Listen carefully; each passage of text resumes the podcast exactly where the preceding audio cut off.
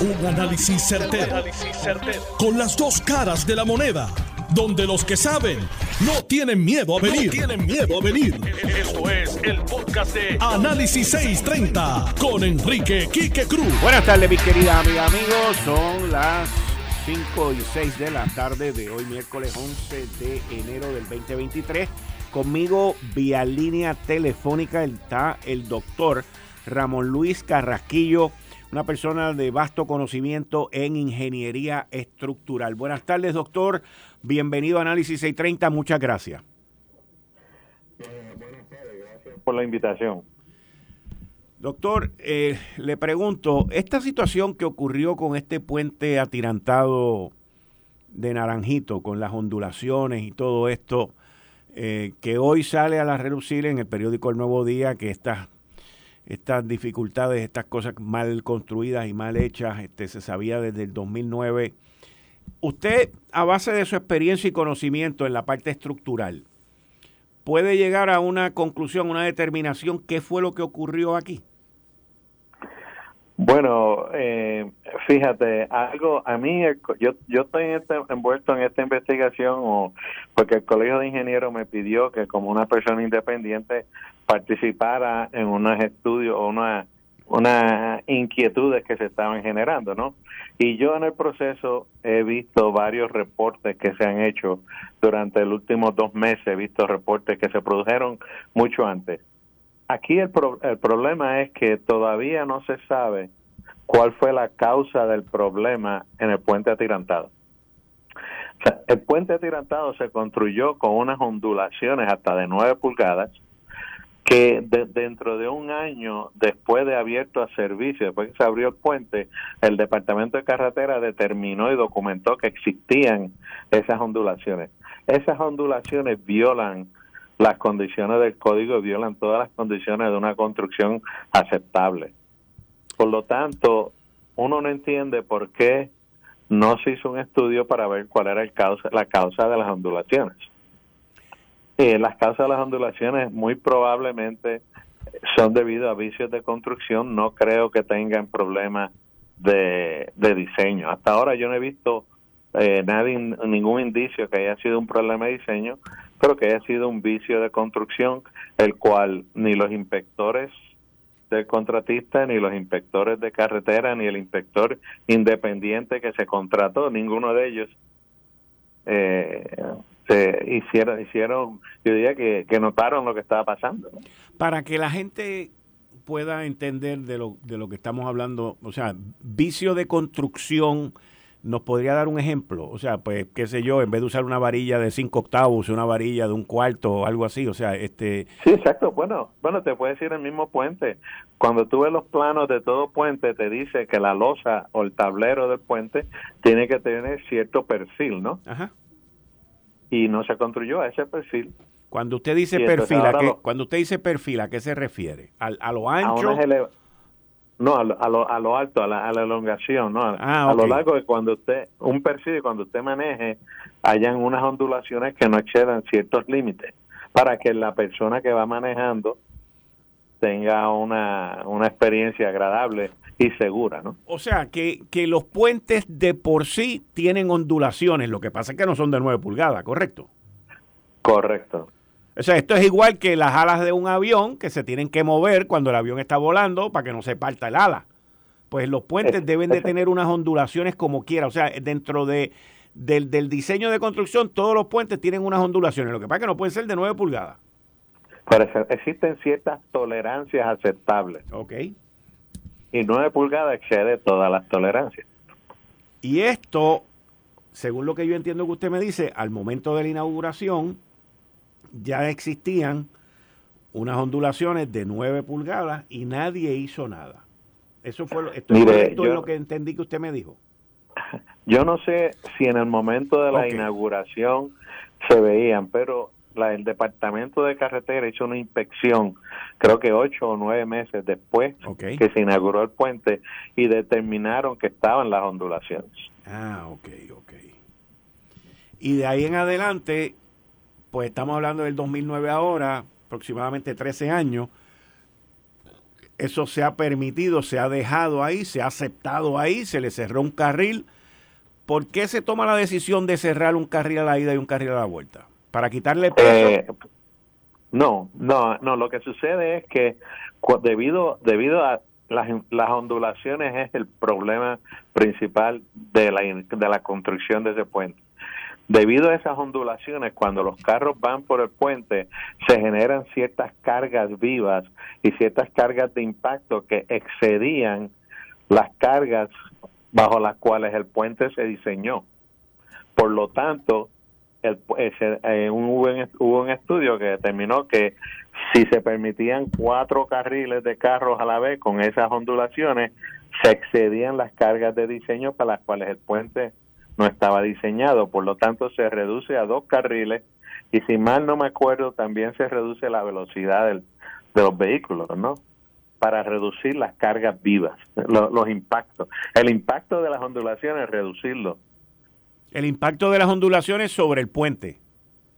Sobre el puente, sí, para, para que ahora el puente aguante las el efecto de las ondulaciones. Qué desastre, o sea, esto es... A, mí me preocupa, por otro lado, dentro del mismo tema, me preocupa el, anuncio que se hace hoy en la PR10 de Arecibo a Ponce, que yo entiendo que es un excelente anuncio, es una, una oportunidad brutal de crecimiento para Puerto Rico. Yo he transitado por ese, por esa calle, por esa carretera, perdón, y eso es, eh, bien difícil. Una vez uno pasa la parte que está agradablemente ya construida. Pero el punto que traigo sobre esto es que se anuncia hoy que eso va a tener 20 puentes a un costo de 552 millones de dólares. ¿Qué, ¿Qué se supone que haga la autoridad de carretera, el Departamento de Transportación, Transportación Obras Públicas, para que una situación como esta que sucedió en Naranjito no vuelva a suceder en alguno de estos 20 puentes que se van a construir en la PR10? Porque claramente yo, yo digo y entiendo, por lo que hemos hablado aquí, que si bien el contratista falló, más falló el gobierno en no hacer nada. Y en los, y en los inspectores que usted acaba de mencionar ahora también, los inspectores deben ir presos. Pero aquí en esta isla no pasa nada, esta es la isla sin consecuencias. ¿Cómo podemos evitar esto en estos 20 puentes de la PR10? Bueno, mire, eh, como se puede evitar esto en la, en la en toda construcción, no solo en la PR10, toda construcción de carretera, tanto las carreteras como los puentes, todo, toda, todos esos puentes tienen un diseño, tienen un diseño y tienen unos planos de construcción y tienen unos procesos de control de calidad, tienen unos procesos de investiga, de, inspección y tienen unos procesos de certificación. Lo que hay que hacer es hacerlo bien. Hacer lo que cada una de esas partidas tenía que hacer en su que era su responsabilidad. Porque usted ve, usted ve que en el puente atirantado hay hoyos que los habían rellenado con, con cartón. Bueno, ¿cómo es posible que, que una estructura de esta envergadura y de este calibre eh, se permita eso? ¿A no tiene que haber visto? Sí, y, inspeccionado y aprobado también. Muchísima gente. Ahora, le, le pregunto, a base de su experiencia, a base de su experiencia, eh, luego de haber pasado tantos años, 13 años, eh, ¿todavía el gobierno o alguna entidad gubernamental eh, tendría la oportunidad de hacer algún tipo de reclamación o esto ya se murió y se falló y nos tragamos el cuento y seguimos por ahí para abajo? Todo, todo eso depende de los documentos que se ejecutaron cuando se cerró cuando se cerró el contrato y se cerró, se cerró el puente y se aceptó el puente.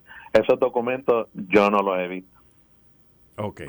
Yo, yo, a mí, yo solo he visto unos documentos que no son todos, faltan muchos, estoy seguro que faltan muchos, que Carretera le, le permitió a la investigación que estaba haciendo el Nuevo Día y eso es lo único que yo he visto. O sea que usted lo único que ha visto han sido una, unos documentos restringidos podríamos decir, porque usted no ha visto el, aparato completo, ¿verdad? O limitado. Limitado, limitado, limitado. Correcto. Wow, qué cosa más impresionante. Qué cosa más impresionante. Esto, y ahora nos vamos a gastar 25 millones de dólares en reparar algo que lo pudiéramos estar utilizando para otro sitio que hace más falta. No, no, no, no me oh, refiero que haga más falta que este puente, pero que a lo que me refiero es que si ese puente se hubiese hecho bien, se hubiese hecho correctamente, la reparación de ahora se podría estar utilizando en otra estructura, vamos. No, no hay duda, no hay duda del hecho. O sea, todo esto que, todas estas reparaciones que se están haciendo no debían de dar lugar si la construcción original eh, hubiese sido correcta. Doctor, como siempre, muchas gracias por estar con nosotros y gracias por eh, educarnos en este desastre de más de 13 años, pero muchas gracias.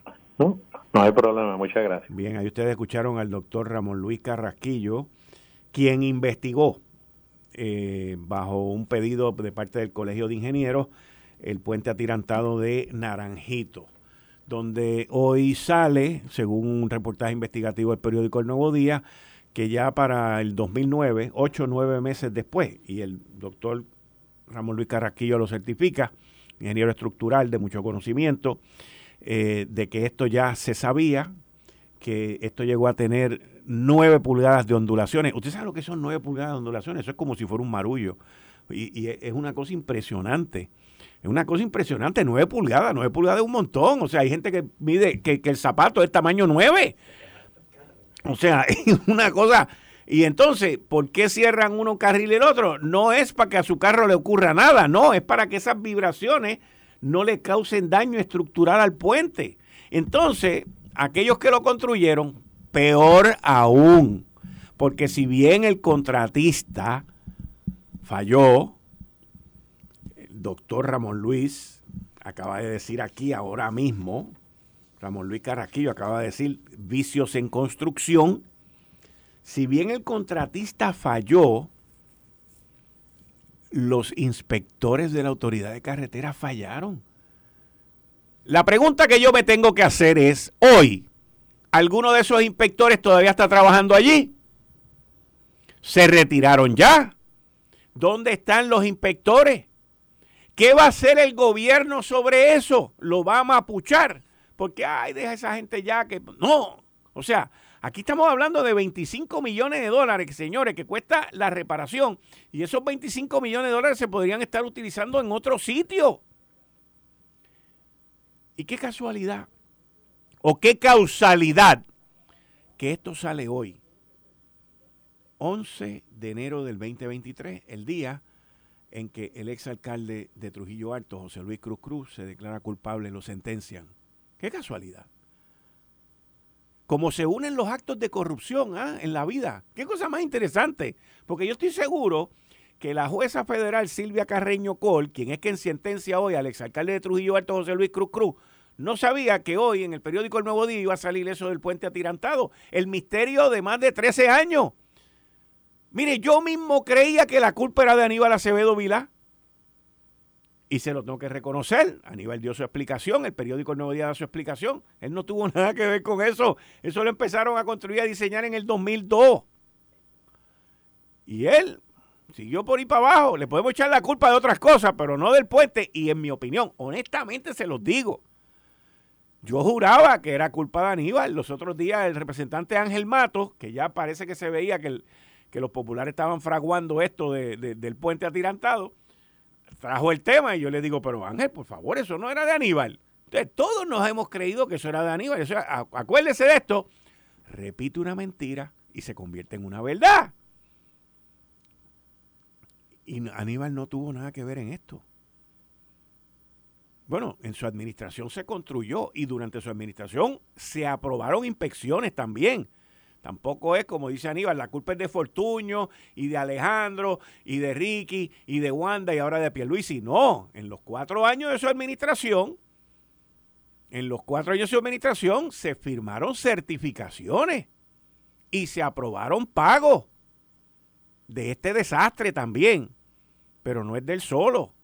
Pero lo peor, lo peor de todo esto, mire, lo peor de todo esto es que 13 años después, hay gente que inspeccionó eso, aprobó esa inspección, firmó para que se pagara, se pagó, todo el mundo cobró y nos endilgaron el puente encolvado. Sí, porque es un puente encolvado. El puente de las olas, le podríamos llamar. Las olas del puente de Naranjito. Nueve pulgadas. de ola, de oleaje ahí. ¿Y qué es lo que puse? Yo me acuerdo de una, una columna que yo escribí una vez sin consecuencia. No hay consecuencia. No hay consecuencia. Triste.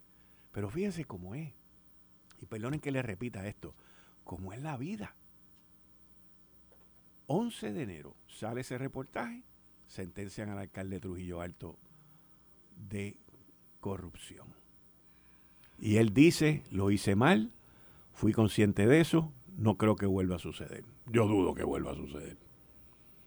Y este mes es un mes bien activo en la Corte Federal, pero bien, bien, bien activo. Quiere que le haga una historia real, verídica que estamos viviendo. Esto ha pasado en Puerto Rico por debajo de la mesa, bien brutal. Pero se está poniendo caliente la cosa en el estado de Nueva York. Ustedes han escuchado de un congresista que se llama George Santos. Este tipo es un embustero. Este tipo es un embustero. Este tipo mintió en todo. Dijo que había trabajado por unas compañías bien famosas. Él ha hecho de todo. Sale electo. Ah, dijo que era judío, que sus papás o los abuelos eran sobrevivientes del holocausto. No, él cogió todas las historias de pena. Todas las historias de pena que usted se pueda inventar y cogió todas las historias de éxito que se puede inventar y él se las atribuyó a él. Ah, yo trabajé con Goldman Sachs y yo trabajé con City y yo trabajé aquí, yo trabajé acá, yo hice aquello, yo hice lo otro, mis papás eh, o mis abuelos sobrevivientes del holocausto y el tipo ha metido cuanto embuste había y todo el mundo se lo creyó bien brutal. Pues el tipo gana al Congreso en un distrito de Nueva York y el periódico New York Times hizo una investigación en diciembre y reveló que este tipo mintió sobre todo, mintió sobre su identidad, su preparación académica, su experiencia laboral. Él mintió sobre todo, los abuelitos, la abuelita, todo el mundo, señores. Este tipo hay que votarlo. Hay que votarlo. Ah, pero en las 15 votaciones de Kevin McCarthy, votó por Kevin McCarthy. ¿Ah? No sabe, ¿ah? No sabe el nene. Por lo menos vamos a celebrar algo sobre el congresista este George Santos no es puertorriqueño. No, no, esa yo no se la creo tampoco. Es buste. no. Eh, o es judío o es, puertorriqueño. No, es, de otro lado. No, más probable que dijo que también era de descendiente puertorriqueño. No le creo, no le creo, no le creo. Pero aquí dice que es de origen boricua. Ay, de origen boricua. Dios mío. Ay, ay, ay, ay, ay. No, él no es de origen boricua, chico. El congresista republicano de origen boricua, Anthony Desposito, le solicitó la renuncia. Yo creo que este es de descendencia brasilera. No, el otro de descendencia brasilera. Anthony Dos Santos. Yo no creo. Pero bueno, yo espero que no sea boricua, bendito sea Dios, porque nosotros no podemos seguir cargando con estos embusteros en la vida. Esto está de cara. Esto está, ah, espérese. ¿Y Dos Santos qué dijo? No voy a renunciar. Perdón, George, George Santos, que dijo, no voy a renunciar. Yo espero que lo saquen. Por otro lado, salió un líder del Partido Republicano, otro congresista, que dijo, el, número dos de la mayoría, Steve Scalise de Luisiana, dijo que nosotros vamos a manejar esto internamente. ¿Eh? Hay que perder el voto, la dignidad va por encima del voto, fíjate de eso. La dignidad va por encima del voto.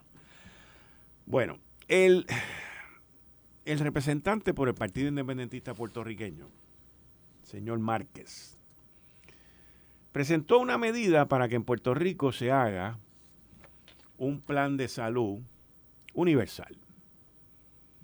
Y lo que ellos le llaman un plan nacional de salud. Aquí no quieren meter la independencia por todos los nombres, apellidos y seudónimos habidos y por haber. Denis Márquez. Esto está yendo a vistas públicas. Y hoy el Departamento de Salud y la Administración de Salud, ACES, se opusieron a este plan, a esta medida, el proyecto de la Cámara 113, radicado el 5 de enero del 2021 por el portavoz del Partido Independentista puertorriqueño, Denis Márquez. Miren, hay un estado en la nación norteamericana que trató de hacer esto y fracasó. Fracasó, porque esto cuesta tan y tan y tan y tan caro. Y si usted se pone, mire, si usted se pone a escuchar un político que le diga que 2 más 2 es 4, vuelva para escuela primaria, porque con mucha probabilidad no es 4.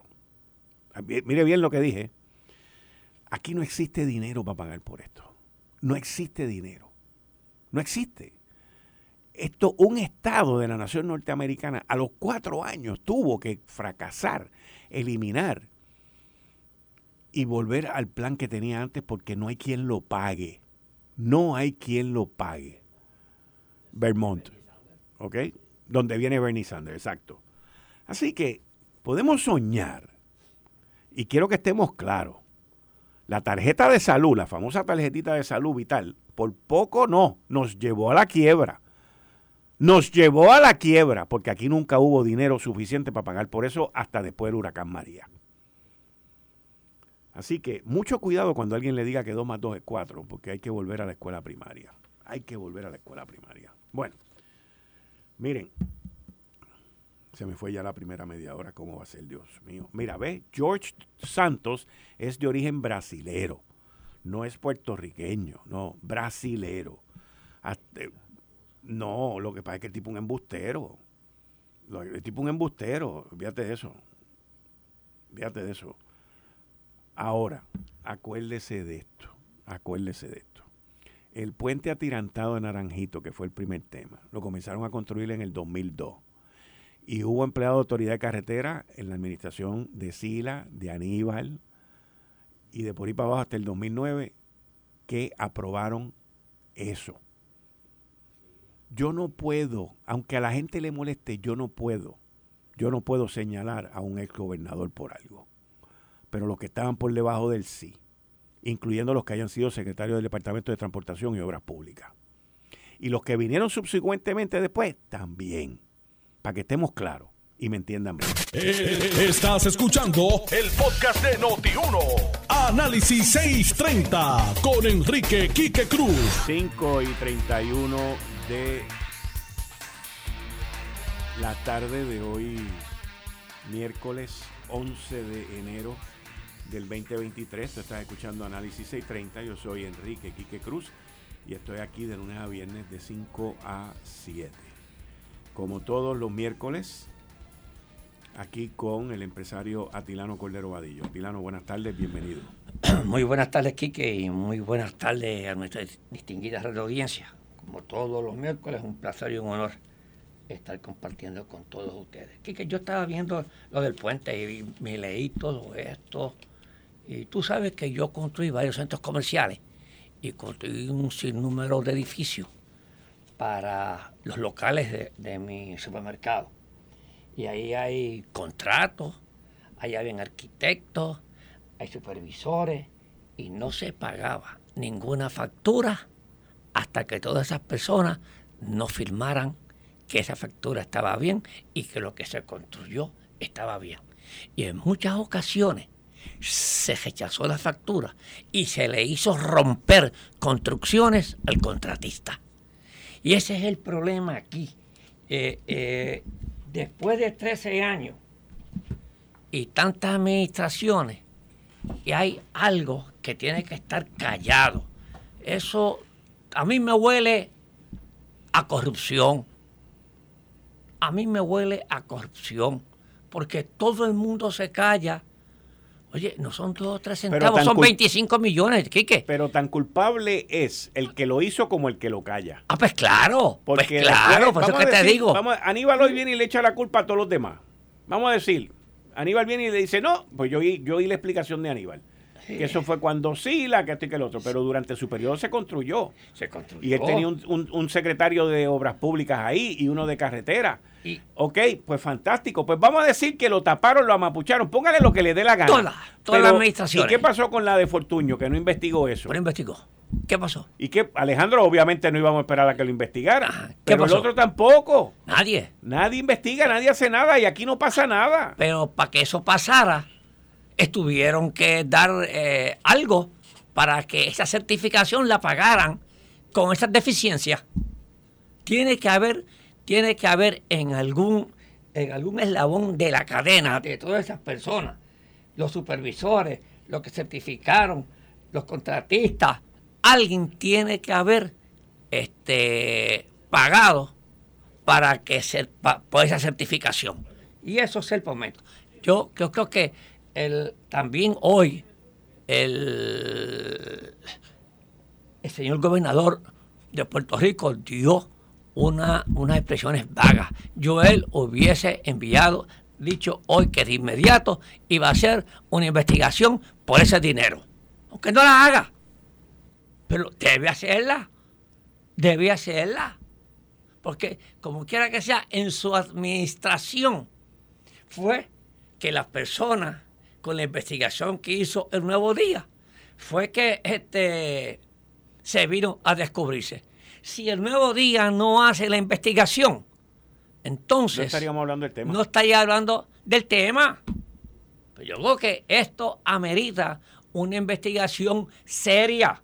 Porque aquí hay dos administraciones. Aquí hay administración popular y administración este, del Partido Nuevo Progresista hay que investigarlo. Y él como gobernador y líder máximo de este país tiene que mandar a investigar eso que, que publica el Nuevo Día. No lo van a hacer. Es que, estaba con la... Estaba, oye, oye, oye, el petróleo sigue subiendo un poco, Kike. Sí, porque China está abriendo y mientras China, está abriendo, China sigue, sigue está abriendo, ok, el petróleo subió una, un, un 2% y este eh, eh, yo creo que este año va a continuar. Hoy dejó 82.39 el Brent, que estaba, rompió los 80, 82.39, subió un 2.86. Y el WIP está en 77.29 subió 2.89. China abrió, ¿ok? Y ya se sigue, y lo de la guerra de, Ucrania no se, no se ve nada que en el, en el horizonte que se vaya este, a arreglarse. Así es que tenemos esa, esa parte.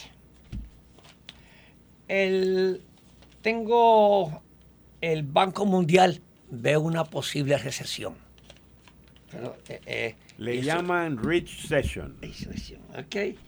para los ricos. Dice que va a ser principalmente para los ricos. La, economía mundial dice que se acercaría peligrosamente a una recesión este año debido al crecimiento en las principales economías, Estados Unidos, Europa y China, advirtió ayer el presidente del Banco Mundial, David, David Malpass es el presidente, es el que presta a los otros países.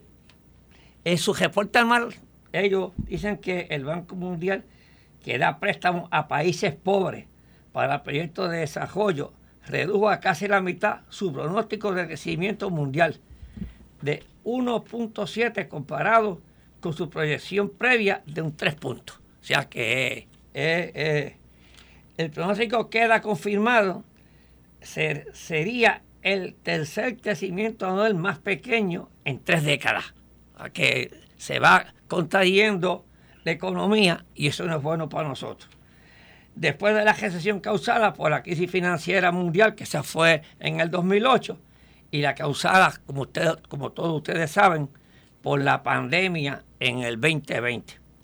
Ahora, en Estados Unidos, si bien Estados Unidos podría evadir una recesión este año, el banco vaticina un crecimiento de apenas 0.5, pero por lo menos no hay, no hay una, una contracción en la economía norteamericana. La debilidad en el resto del mundo probablemente será eh, un desafío para los negocios y consumidores estadounidenses, aparte de la alta, alta inflación. Ya no se ha podido detener la inflación y las elevadas tasas de interés. Además, el país sigue vulnerable en interrupciones en las cadenas de suministro si el COVID sigue expandiéndose o si empeora la guerra de Ucrania. Hay esas dos tendencias que si el COVID sube, pues los suministros siguen este, aguantándose y la guerra de, de Ucrania. Así que no vamos a tener el año que viene, según el presidente del Banco Mundial, no vamos a tener un crecimiento y al revés, él anticipa una posible pequeña recesión. Pero en Estados Unidos dice que el crecimiento va a ser un medio punto. Así es que, es que no, no creo que aquí vayamos a tener una economía tan saludable. Lo único que, que tenemos que aprovechar son los fondos federales que tenemos. Tengo, yo tengo una columna aquí que, que tú escribiste un texto ayer en la, en la columna de mi amigo Quique. No te conformes con migajas. No Lo que pasa es... La reforma. La, re, en las migajas es que tú te refieres a la reforma contributiva. Correcto. Okay. Pero lo más que me gusta es leer la introducción, porque está buena.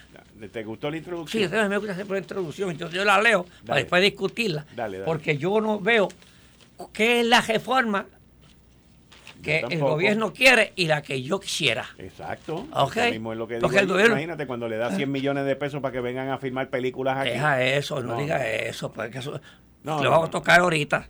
Dale. Dice el, amigo Quique, la reforma contributiva, los puntos suspensivos. No te conformes con migajas. Yo quisiera ver cuáles son esas migajas. Entonces, en un, signo de interrogación, eh, digo, de admiración, eh, interrogación, que ese signo bien grande que te pusieron ahí. Interrogación. Interrogación. Es una pregunta. Una pregunta. ¿ah? Dice, ¿por qué el pequeño y mediano comerciante debe conformarse con las migajas ofrecidas? ¿Por qué deben de seguir aceptando pagar el IBU adelantado cuando el gobierno tiene sobrantes de miles de millones? ¿Por qué los comerciantes locales deben de seguir siendo la ATH del gobierno? Ese es el financiamiento.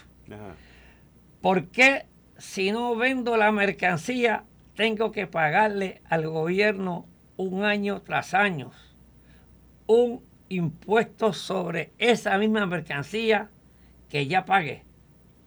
Más importante aún, ¿por qué debemos de aceptar una supuesta reforma contributiva creada, diseñada y legislada por personas que nunca han corrido un negocio ni un carrito de hot dog en Atorrey. Yo podría ser en cualquier otro sitio que no fuese Atorrey. Eh, Atorrey por la zona bancaria. Que Exacto, por la zona bancaria que la gente sale a las 12 a almorzar y si tú le das un carrito de hot dog a uno de estos locos, regalan los hot dogs. Entonces, en otro y quiebran, como han hecho con Puerto Rico. Nuestro sistema contributivo está creado para que el local que trabaja y que es exitoso subsidie de afuera al que le dan los incentivos para hacer películas, para hacer proyectos turísticos que no son turísticos.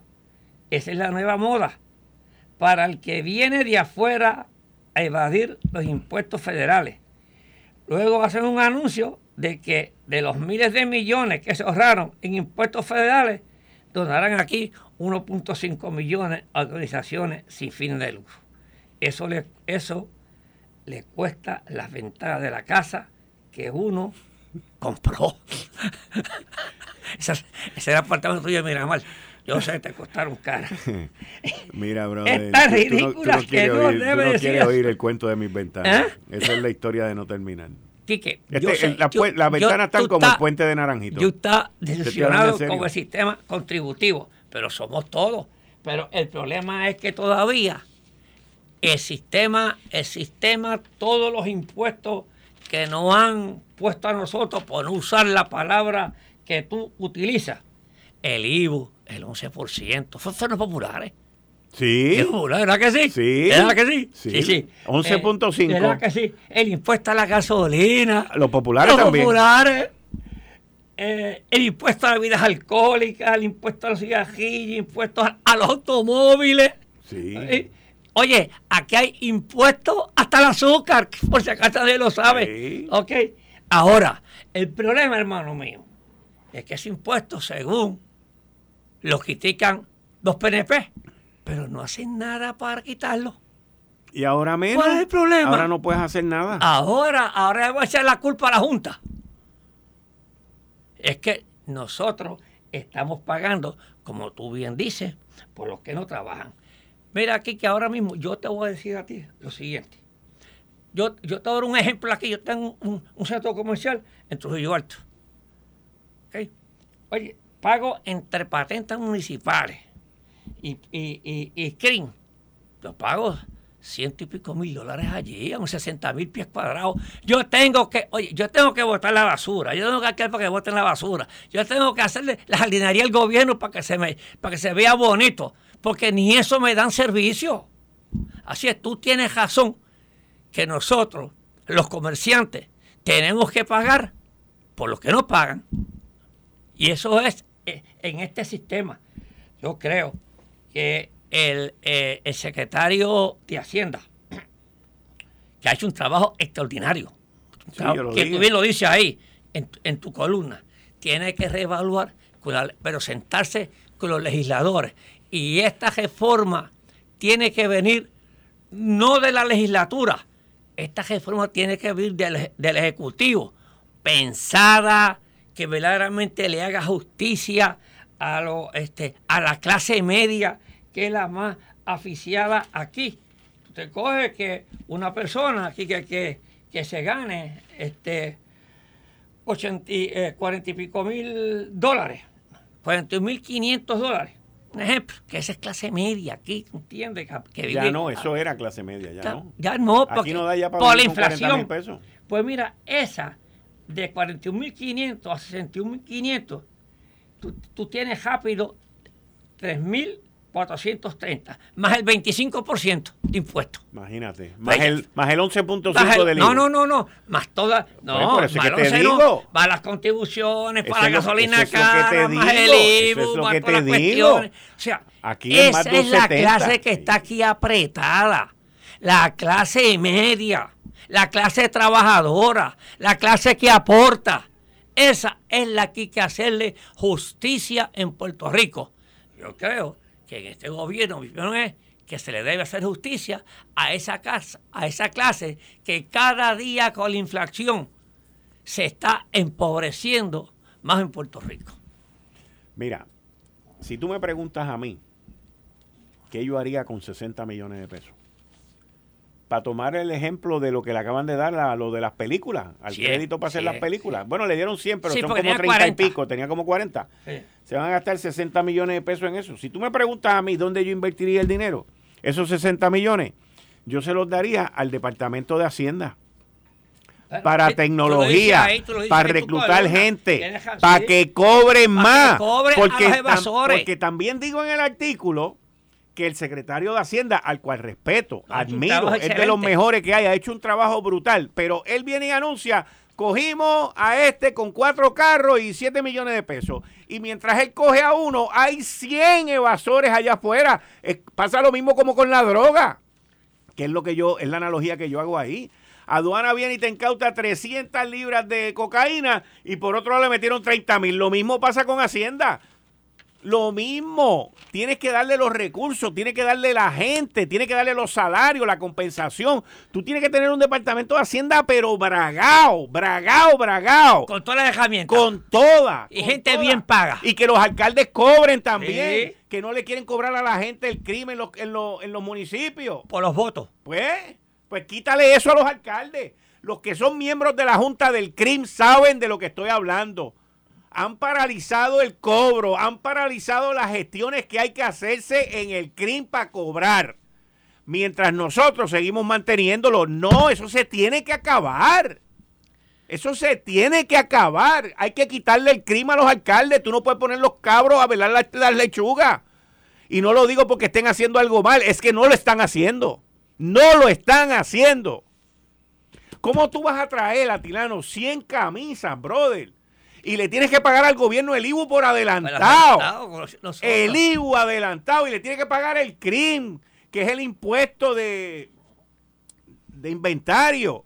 Y el año que viene, si vendiste 50 camisas, tienes que volver a pagar el impuesto de las 50 camisas que no vendiste. Pero ¿cómo es eso? Por eso es que hay aquí escasez de inventario en muchos jenglones. Porque la gente ya no almacena. Porque tiene que pagarle al gobierno. Ya basta ya basta. Pero eso tiene que ser una reforma contributiva que verdaderamente acoja todas estas situaciones. 100 a 1, que la reforma con que van a venir es una reforma política, van a venir a cortarle a, a, a los menos que ganan, que yo no tengo problema con eso, y van a hacer 20 embustes y 20 disparates que no van a la raíz del problema. La raíz del problema es el impuesto de inventario, el abuso, el sistema contributivo confiscatorio que hay en esta isla. Esa es la raíz del problema. Y el dinero bollante en el gobierno no sabe ni qué hacer con el dinero. No saben ni qué hacer con el dinero. Ya no hablan de los sobrantes que tienen mensuales porque les da vergüenza. Le da vergüenza. Vergüenza le da al gobierno de tanto dinero que le sobra. Vergüenza. Y uno tiene que pagar un maldito IVU de 11.5 aquí en esta isla y vas a comprar una goma y te meten 20 pesos por la goma también para triturarla. Y vas a comprar una, una botella de alcohol y te meten un impuesto. Y vas a comprar una prenda y te meten otro impuesto que la prenda ya tiene el impuesto. No, hombre, no. Eso, impuestos sobre impuestos. No, no, no, no, no. No. Y que quede claro, para que estemos claros, voy a seguir jorobando con el tema voy a seguir jorobando con el tema, porque ya es abusivo el que uno pague tanto aquí y que al gobierno le sobre tanto dinero también y se lo gasten lo que les dé la gana. Está bueno ya. Está bueno ya. Pueden ver mi columna en endy.com o en el periódico. No nos podemos conformar con migajas. No podemos. No podemos, no podemos. Es abusivo, señores, es abusivo. Y lo voy a decir como es. En la administración de Alejandro García Padilla nos clavaron a todo lo que da, porque iban a salvar a Puerto Rico. Y ahora seguimos clavados, con una inflación, con todos esos impuestos. Vamos a estar claros, vamos a estar claros. Por eso es que pongo la analogía del carrito de hot dog y mi respeto y mis disculpas a los que venden hot dog en la calle. Perdonen por haberlos comparado, de verdad. Perdonen. con un político. perdonen, perdonen, perdonen. Pero es la realidad. Es la realidad. Esta gente nos han llevado por el camino de la amargura. Esto es abusivo ya. Esto es abusivo. Abusivo. Atilano sigue. Quique, pues, para que te calme, ya viene otro aumento por ahí. Eh, el del café. El del café. Ahora viene el del café. que también eh, te cobran IBU cuando tomas café. señor, o sea, te van a subir el café, te van a subir el café y a ese precio eh, viene un IBU también que sube con el precio del café. Mire, yo creo que el secretario del DACO tiene que tomar una decisión a favor de los consumidores. Porque el secretario del DACO, el señor gobernador, lo puso ahí no para que defendiera a los agricultores. Si defiende a los agricultores, que defiende otro. Pero no el secretario. El secretario del DAC es para defender a los consumidores. Y mírate esto. El precio del café podría aumentar en corto tiempo si el Departamento de Asuntos al Consumidor DACO aprueba un aumento en el precio mínimo al que los caficultores pueden vender el almud a los beneficiados. Desde agosto pasado, cuando dio inicio esta temporada de café, el Departamento de Agricultura le ha estado solicitando al DACO que revise los precios del café por ley, que debe revisarlo cada cinco años, que el otro secretario se oponía. Se opuso. Se opuso. Se opuso porque, oye, en una inflación va a seguir eh, eh, eh, el mismo gobierno por las ineficiencias. Sin embargo, la última revisión que hizo fue en el 2015, que significa que hace 7 o 8 años. Eso. Con la llegada de Irán Torres Montalvo a la Secretaría del DACO, el pasado mes de noviembre, la petición vuelve, vuelve nuevamente a sobre la mesa. Ramón González Beiró, secretario del, del, Departamento de Agricultura, indicó en que personalmente le solicitó a Torres Montalvo, o sea que él personalmente le solicitó a Torres Montalvo que tomara acción sobre los precios del café, que lo subiera. No importa a los consumidores, no importa la inflación, lo que le importa es esto. ¿Ok? Entonces me reuní con él, eh, dice él, me reuní con él y le hice la petición Eh, contratamos un economista y le sometimos toda la información al nuevo secretario del DACO. Ahora, mírate esto. Señaló que pretende la temporada de café que se supone termine en enero no será tan buena como se esperaba debido al efecto del huracán Fiona. Ahora es Fiona, antes era el otro huracán. María. María. Ahora es, María, ahora es Fiona. María, está viejita. Sí, y ahora es Fiona. Y siguen por ahí, siguen creciendo. La meta era producir más de 50 mil quintales. Oye. La meta, la meta, la meta. Oye, eso debe dar vergüenza. 50 mil quintales. Debido a que se habían sembrado árboles nuevos. Por lo que hemos visto, la producción sería menor. ¿Qué qué? Sería menor. Podemos, mire, sale como la ama. Podemos darle los chavos Exacto. a agricultores, dejarlos en la casa y poner a la oferta y demanda que el café. Correcto. En vez del gobierno estar controlando el café. En vez del café, no, que el gobierno no es empresario, el gobierno es el que compra el café en Puerto se Rico. Le maduraron los guineos. Se le maduraron los guineos. Ah. Entonces, mírate esto, mírate estos números. Al presente, el quintal de robusta importado está en 230 y el arábico esta cuesta 322. Yo le voy a dar ahora que yo fui al mercado porque yo especulaba con café y tenía, le voy a dar los precios. Hoy, hoy el café promedio, el bueno, bueno, bueno arábico está a 200 pesos. Y el de México, que, que, que le compra a Puerto Rico, hoy se dejó a 143 pesos. Pues, y si el, pues, como el gobierno es que lo compra, lo paga caro. Y aquí el precio de Puerto Rico, esa es la ah. cosa. Papo, es, Yo me voy a venderle café al gobierno. Mira, yo, yo, yo me voy a ir de aquí. Yo me voy a dedicar a dos cosas.